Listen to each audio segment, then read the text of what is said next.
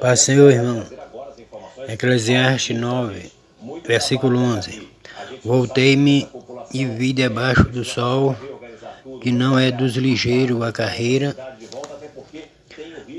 nem dos valentes a peleja, nem tampouco dos sábios o pão, nem ainda dos prudentes a riqueza, nem dos entendidos o favor, mas que o tempo e a sorte pertencem a todos.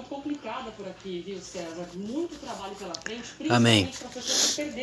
Então, como vemos aí, é, aí está dizendo que mesmo que a pessoa seja assim ligeiro, é, não adianta muito, irmão. O que tem que ser, tem que depender aí é do tempo, né, e do ocaso. No caso aqui, a Bíblia fala que é a sorte, né? Mas aí a gente entende, né? E a compreensão é a mesma.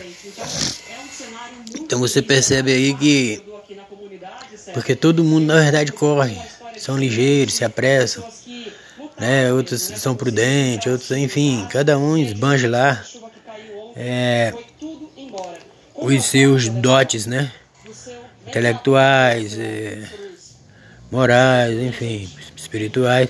Mas aqui está dizendo que vai depender desses dois pontos aí. Do tempo e a sorte, que pertence a todos. Aí você precisa é, saber o que fazer com a sua oportunidade que você tem. O que você vai fazer? Qual o seu objetivo? Essa é a parte mais importante, amém?